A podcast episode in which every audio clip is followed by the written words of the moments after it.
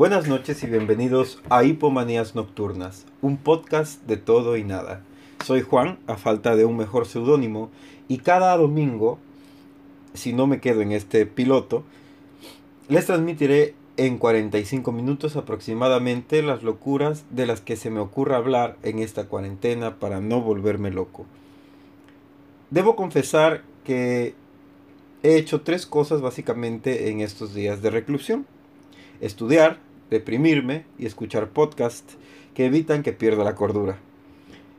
Por lo que llevo un tiempo pensando en qué tan adecuado sería hacer una transmisión de este tipo y hoy hay tema para hablar, así que pensé que sería una buena idea intentarlo. Se preguntarán, ¿por qué un podcast? Porque la grabación no se escucha tan pinche, creo yo. Eh, la voz es una de las cosas menos peores que tengo. Y el video, pues no se me da por motivos técnicos, tecnológicos y pues físicos, ¿no? Así que con esta eutimia distimia, característica de nuestra generación, y en esta autoestima promedio, o sea, baja, pongámonos en sintonía y acompáñenme en un momento de humor involuntario, chismes, que no pueden faltar, y algún contenido un poco constructivo. El día de hoy celebramos a las madres y por tanto iniciaré con eh, esta parte que está planeada para hacer historias eh, personales que tienen pues, el objetivo de entretener y hoy serán de estos seres maravillosos y superpoderosos que son pues las mamás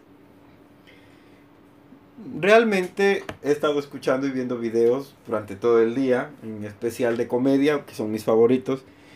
Y pues siempre se habla pues del chiste mexicano usual, ¿verdad? Las bromas hacia Denise de Calaf. Em, y pues no sé, ¿no? Eh, historias, anécdotas. Sin embargo, pues yo considero que o mi vida no es tan interesante o tan graciosa para ponerla en, ese contexto o quizás yo no tengo el humor suficiente para relatarla. Sin embargo, tengo tres eh, historias o dos, quizás, em, que pueden resultar pues eh, buenas para esta transmisión. Y bueno, empezaré con la, con la primera, ¿verdad? Ni modo que empiece con la segunda. Eh, y es acerca del festival del 10 de mayo, ¿no? Del Día de las Madres. Pues los festivales del 10 de mayo son eventos en los cuales los maestros em, pues sacan a relucir esos complejos artísticos que no pudieron desarrollar, ¿verdad? Sus complejos de artistas no realizados. Em, y ponen a los niños a realizar desde los actos más sencillos y manuales hasta acrobacias peligrosas que pueden atentar contra su vida. Em, en este caso, mm, a todos nos ha tocado bailar el ratón vaquero, que fue, que fue y es tendencia el día de hoy. Y eh, muchos otros bailables, que el de árabe, que el de hawaiano, que el de teibolera, digo, este, que el de rumbera, que el de eh, ballet folclórico de Amalia Hernández, y las poesías corales, las declamaciones. Y pensando en las declamaciones, me vino a la mente una historia que me sucedió cuando iba en el kinder. Cuando iba yo en el en segundo de, kinder, me dieron una poesía para eh, el 10 de mayo, para que la eh, ensayara, ¿verdad? Para que la presentara yo ese día. y la traje a mi casa y la estaba estudiando, ¿no? Entonces acudí con mi madre y mi madre me dijo, eh, pues que me la aprendiera y todo. Era una poesía muy sencilla que hoy no recuerdo. Y me dijo entre las, eh, los ensayos que teníamos aquí en la, en la casa, ¿verdad? me dijo, pues sí está muy bonita la poesía, ¿no? Muy bonita tu poesía, mi hijo, pero realmente hay que darle una emotividad, ¿no? Y yo pienso que si lloras, pues estaría chido, ¿no? Estaría padre, harías llorar a, los demás, ¿no? O le pondrías más dramatismo. Mi mamá, si bien bien directora de escena, ¿no? De telenovela de Televisa, bien maestra del SEA, este, me dijo eso, ¿no? Y yo, bien dramático que soy también, pues que lo voy tomando en cuenta, ¿no? Y pasó el tiempo, pasaron los días, llegó el día del evento, hicimos eh, otras, otros números, yo solamente recuerdo que cantamos Señora Señora, que quien no la cantó, ¿verdad? Descongelen a Denise de Calaf. Y eh, pues llegó mi momento, ¿no? El momento de contar, digo, de declamar, perdón, la poesía. Y este, la empecé a declamar. Y en la línea final se apodera de mí, pues no sé qué actriz o qué actor este dramático, no sé, la Victoria Rufo que llevamos todos dentro y empiezo a llorar. y empiezo a llorar mientras digo la última línea así de madre. Gracias. Y yo llorando, el niño de, ¿qué? Cuatro años, cinco años, llorando. Y todas las mamás llorando. Mi mamá llevó a mi tía. Y mi tía llorando. Y mi mamá no sabía si reír, llorar o ponerse a rezar por el monstruo que había creado. este. En especial porque en el momento en el que llegan las maestras llorando también porque yo estaba privado en mi, en mi momento de Stanislavski ahí. Y me dicen, este, me llevan. Y mientras me llevan, aprovecho pues un momento de descuido, veo a mi madre y eh, le hago una seña de, sí me salió. Entonces, mi mamá solo podía reírse, no podía hacer otra cosa. Y este... y consolaba a mi tía que lloraba y lloraba y lloraba y todas las mamás así de, ay no, el niño lloró y pues realmente fue una mentira todo, ¿no? Este... Ese truco me sirvió varias veces después en la, en la vida, ¿no? Entonces fue una excelente habilidad que le debo a mi madre. El poder llorar cuando eh, hablo y eh, cuando me lo propongo. Pero sí, o sea, bien dictador y bien tiranito desde ese momento. Pero gracias a mamá. Eh, otra historia también, pues no tan chistosa, pero que habla acerca de la, del cómo debería ser la crianza, ¿no? Y cómo debería continuar siendo. Quizás, perdón, no me censuren. No quiero que este primer episodio, aunque este quizás no salga al aire nunca, eh, me lo baneen por decir esto. Pero pues a veces un estate quieto a tiempo, y los mexicanos sabrán a qué me refiero, eh, es mejor que, que muchas técnicas de la super niñera, ¿no? Y eh, cuando tenía yo aproximadamente cuatro años, quizás, o no, tres, eh, no menos, como cinco, este, tres, eh, pues no me acuerdo de esto, pero no me lo cuenta. Había una señora que vendía tamales cerca de la casa y por lo regular la comprábamos. Y como cualquier día, ella compró tamales y me llevó a este y me, perdón, me los trajo a la casa y pues íbamos a comer. Compró de varios tipos porque yo de chamaco dije, ay, quiero uno de este, ¿no? Y ay, quiero otro de este. Y así estuvimos. Y puso, los, puso mi tamal, puso el de mi papá y puso el de ella. Y en eso me pongo serio y le digo que no quería ese tamal que quería de otro tipo. Entonces mi mamá dijo, pero pues tú me habías dicho que querías este tamal y yo así, no, no quiero ese tamal, quiero este otro. Y bueno, entonces agarra y me cambia el sabor del tamal, por así decirlo. Y yo agarro y aviento el plato. y aviento el plato del tamal al suelo, ¿no? Del nuevo tamal que había pedido que me cambiaran. Entonces mi madre me metió un buen madrazo, claro que sí. y obviamente yo, que todavía no tenía la habilidad de llorar cuando quería, pero pues, pues me dolió el, el madrazo, me puse a llorar. Y nosotros vivimos en, en una, bueno, dijera mi psicóloga, tengo que decir yo. Yo vivo en una casa que, en un terreno, perdón, que tiene tres casas con tres familias, entonces, que son mis, mis tías, son familia mía. Entonces vienen mis tías, perdón, y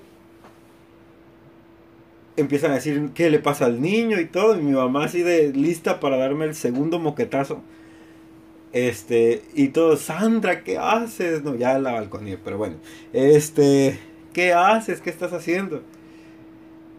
¿Qué, ¿Por qué le pegas al niño? Y pues mi mamá así de, miren lo que hizo con el tamal, a mí no me va a hacer esto. Y pues realmente sí, este, pues tenía razón, ¿no? Pues le tiré la comida después de que había yo pedido que eh, me la cambiaran, ¿no? Ahora yo le digo que es su culpa el hecho de que yo no deje de comer. Porque asocié como los perritos de Pavlov de que si no me comía lo que me ponían en la en el plato, ¿verdad? Este, pues me iban a llover vergazos. y pues básicamente por eso tengo obesidad, ¿no? Entonces cada vez que me dice, ya deja de comer, le digo, o sea, pues ya deja de golpearme, ¿no? Claro. Este. Pero pues fue la única vez que me, que me, que me pegó, solamente me ha pegado tres veces en mi vida mm, que yo recuerde, las otras han sido mientras estoy ebrio. Y este, perdón, y pues fue porque realmente lo, lo merecía, ¿no? la primera vez pues fue por lo del tamal, la segunda vez fue porque dije una mala, la, mi primera grosería y la tercera vez fue porque creo que empujé a una prima o algo así. Pero pues, realmente mi madre es cómplice de, varias de mis travesuras. Este, y no me, no me regañó por, por cosas peores como cuando le di plastilina en una galleta a una tía. y se la comió. Ese día no, no, solo me regañó, no me pegó, así que eh, yo creo que es banda, ¿no? Sí, sí me, sí me hace el paro ahí. Y pues la tercera historia que quería contarles es una historia un poco más personal, más, más íntima, que al final y al cabo termina siendo chistosa, imagino yo. Porque la situación de imaginarse pues es, es, es chistosa. Yo nunca he sido delgado y pues de niño era bastante gordito.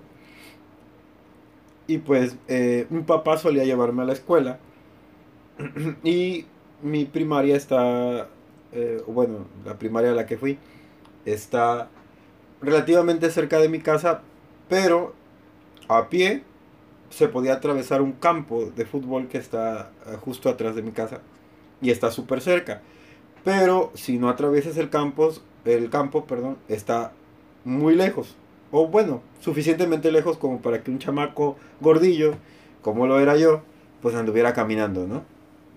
Eh, entonces, pues mi papá cortaba camino por ahí, o junto conmigo, de ida y de venida cuando mi papá y mi mamá se separan, eh, mi mamá y mi tía, la hermana de mi papá, pues son las que básicamente se quedan con, conmigo. Mi tía estaba conmigo desde que tenía yo un año de, de nacido y es mi segunda madre.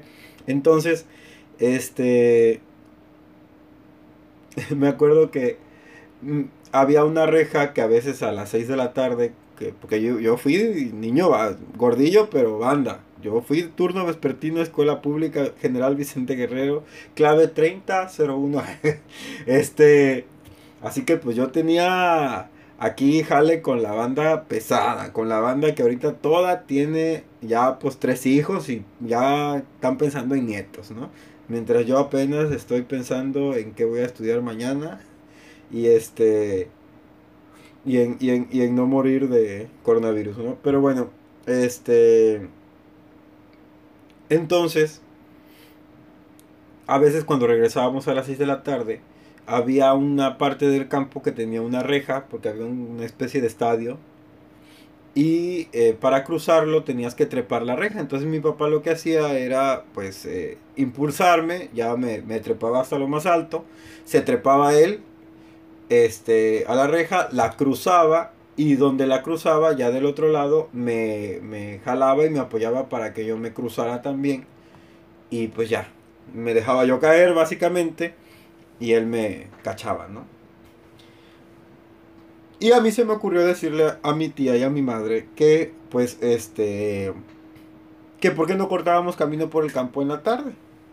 Y cortamos camino por el campo. Veníamos y estaba la reja. Y les dije, ah, no, mire, mi papá se la brinca y que la fregada y todo, ¿no? y entonces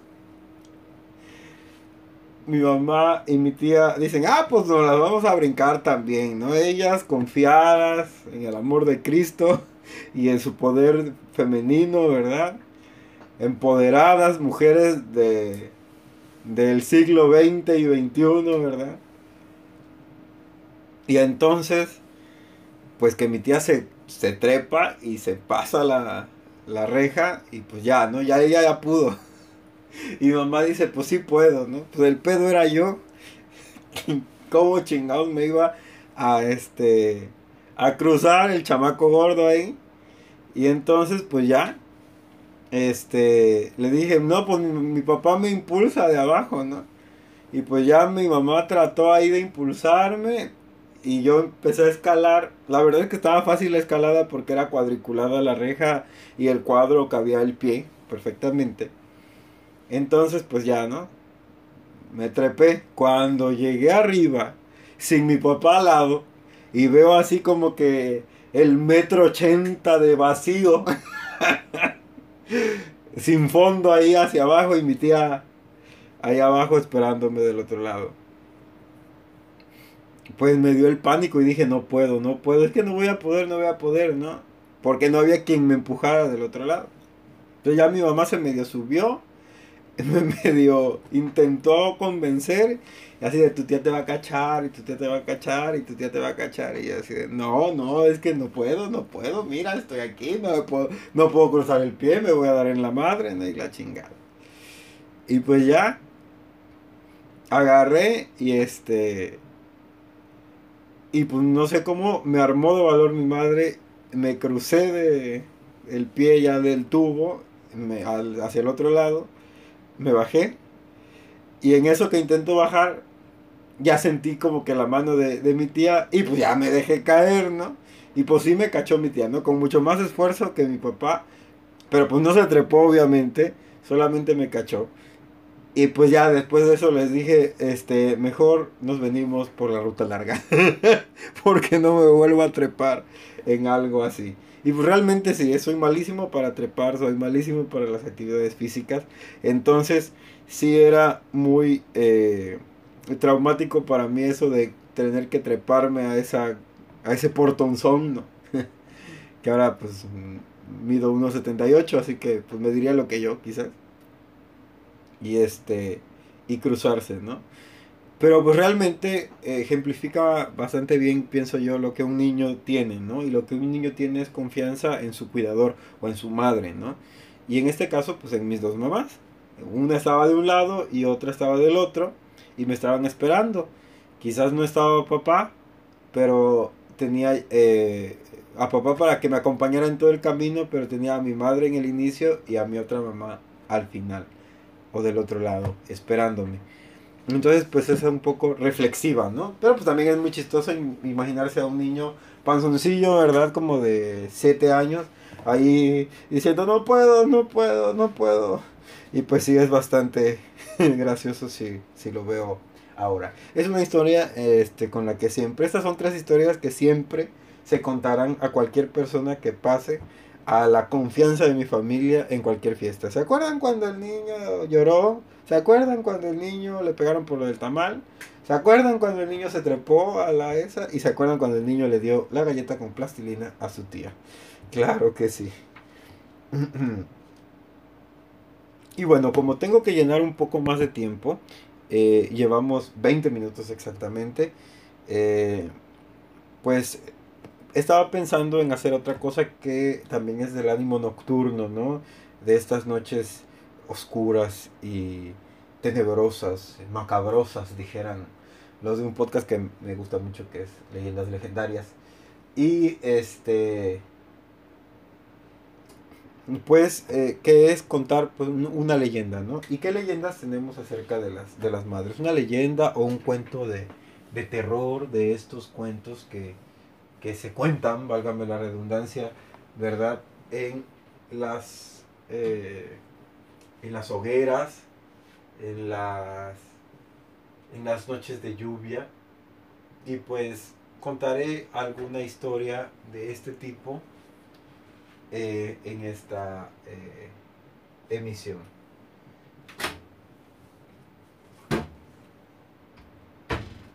Tengo algunos libros aquí en, en donde estoy grabando, que es mi, mi espacio. Y en este espacio eh, tengo esta pequeña biblioteca. Me gusta mucho leer, escribo algunas cosas. Y pues de aquí pensé en, en tener al, algún, alguna referencia para contarles, ¿no?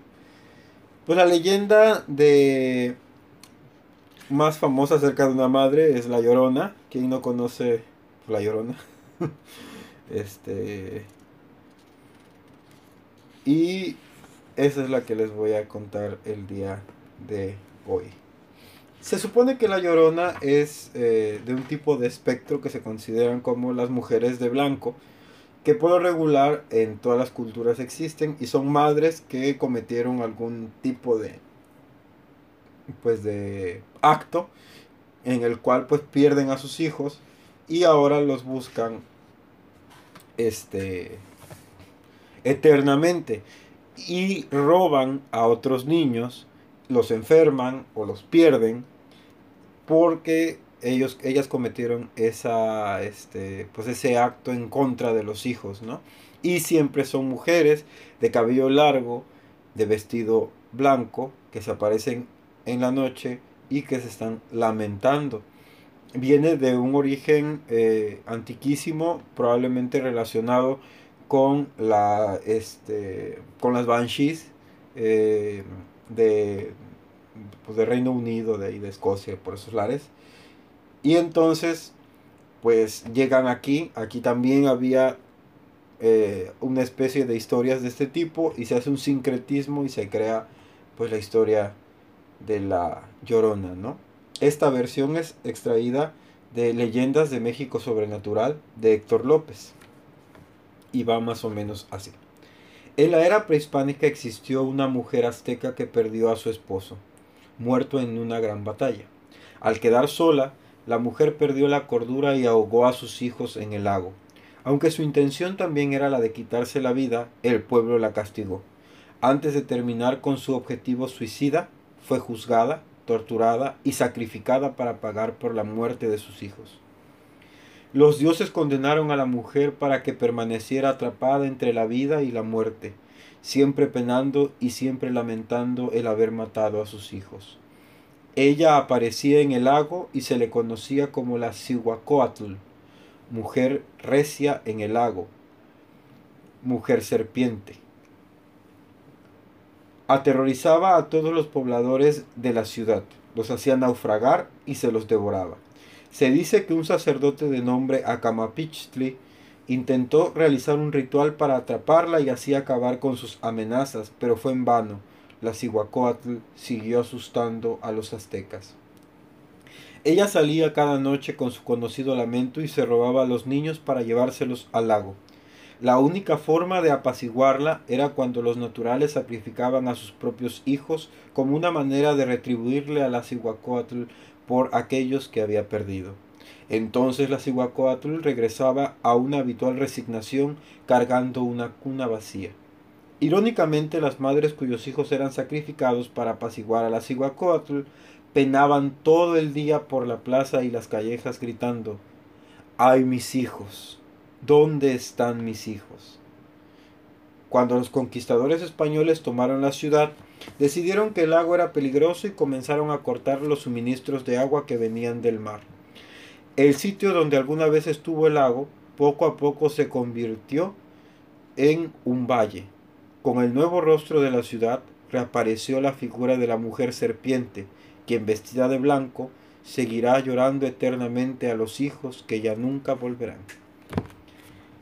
Esa es la, una de las tantas leyendas de la Llorona que existen en México.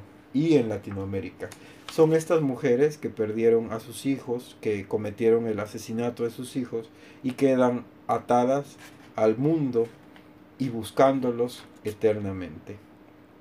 Ese es un lado feo, pero también hay un lado bonito o un lado, pues, bueno, una leyenda de miedo jamás va a ser bonita, pero un lado un poco más noble. En el pueblo de la familia de mi madre, Ciudad Ixtepec, hay una historia eh, que, siempre se cuenta y que mi tía abuela, la hermana de, mi, de mi abuela materna, siempre pues cuenta porque ella lo vivió, ella fue la que lo presenció. Se supone que eh, como es costumbre en, esos pueblos, hay eh, en, por ahí de 1950 a 1940, la gente eh, usaba o acostumbraba pasar en medio de las casas de las personas, o sea, en medio de los terrenos de las personas para cortar camino pues, para cruzar de una calle a otra, porque había terrenos como el de mis abuelos que daban de una calle de, un lado al otro. Entonces, pues ellos pasaban, Entonces ya era común ver a gente pasar por la mañana, por la tarde, por la noche. Y pues como todos se conocen, pues se saludaban, Pasó que había una señora que siempre pasaba en las mañanas por enfrente del patio de mis abuelos con una canasta en la cabeza como es este costumbre o como es una de las estampas más conocidas del istmo de Tehuantepec para llevarle comida a sus hijos que vivían pues del otro lado, que eran relativamente vecinos. Y así fue, así siempre pasaba y era buenos días, doña fulana, ¿no? este, buenos días y buenos días. Como a eso de las 4 de la mañana, 5 era que pasaba que era la hora en la cual mi tía eh, pues se encontraba barriendo las calles, el patio, perdón. Pasó el tiempo y una mañana pasa la señora. Dejó de pasar, dejó de pasar por un tiempo, unos días, quizás una semana. Y al tiempo regresa, vuelve a pasar. Bueno, y está mi tía a las 4 de la mañana barriendo el patio y le dice la señora, buenos días, Antonieta. Y le dice ella, buenos días, señora. Y da el movimiento para barrer, el swing, dijera aquel para barrer. Y cuando baja la mirada, ve que, ve que no le ve, ve que la señora no tiene pies, no le, ve la no le ve los pies a la señora, sino que iba como flotando en el aire. Ella se asusta mucho, corre dentro de la casa donde estaba mi bisabuela y le cuenta pues que vio a la señora y le dice, pues, se, persina a mi bisabuela y, y le dice, ay Antonio, es que lo que acabas de ver es un muerto. La señora falleció hace un tiempo, hace unos días. Y entonces, ¿por qué pasó? Le pregunta mi tía Toña, ¿no? Y le dice mi bisabuela, seguro que le va a dar de comer a sus hijos.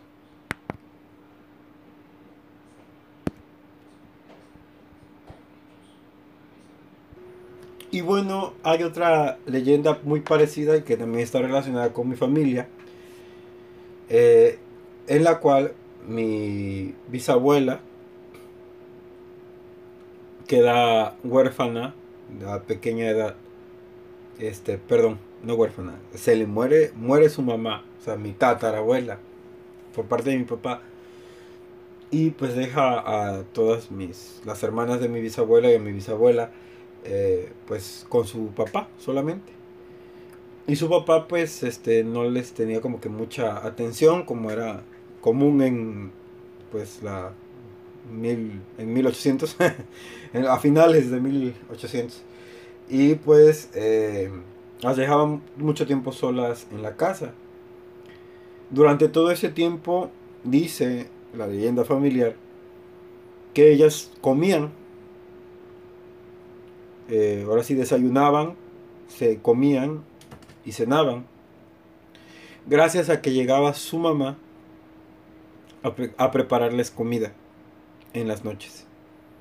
Y en las noches se escuchaba en la cocina ruido de trastes y se prendía el fogón. Y el fogón siempre estaba caliente.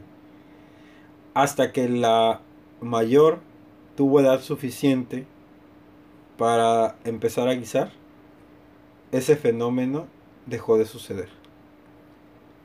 Y creo que es algo muy bonito, sea leyenda o sea simplemente este, un, un cuento o sea verdad, porque uno no puede saber.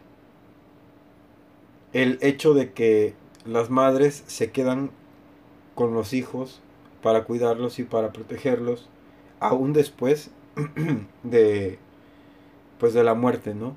Como que no hay un un corte para esa unión que tienen las madres con los con los hijos y pues que trasciende las barreras materiales a veces para salvaguardar a las nuevas generaciones. Y bueno, no contaré otra historia. Se supone que este el plan es que si este audio no está tan feo y si sí entretiene, entonces haré una tercera sección que será música al final, una, una canción nada más, porque la verdad no soy el artista que México esperaba, entonces voy a sacar una canción por semana y la pondré en el capítulo eh, al final.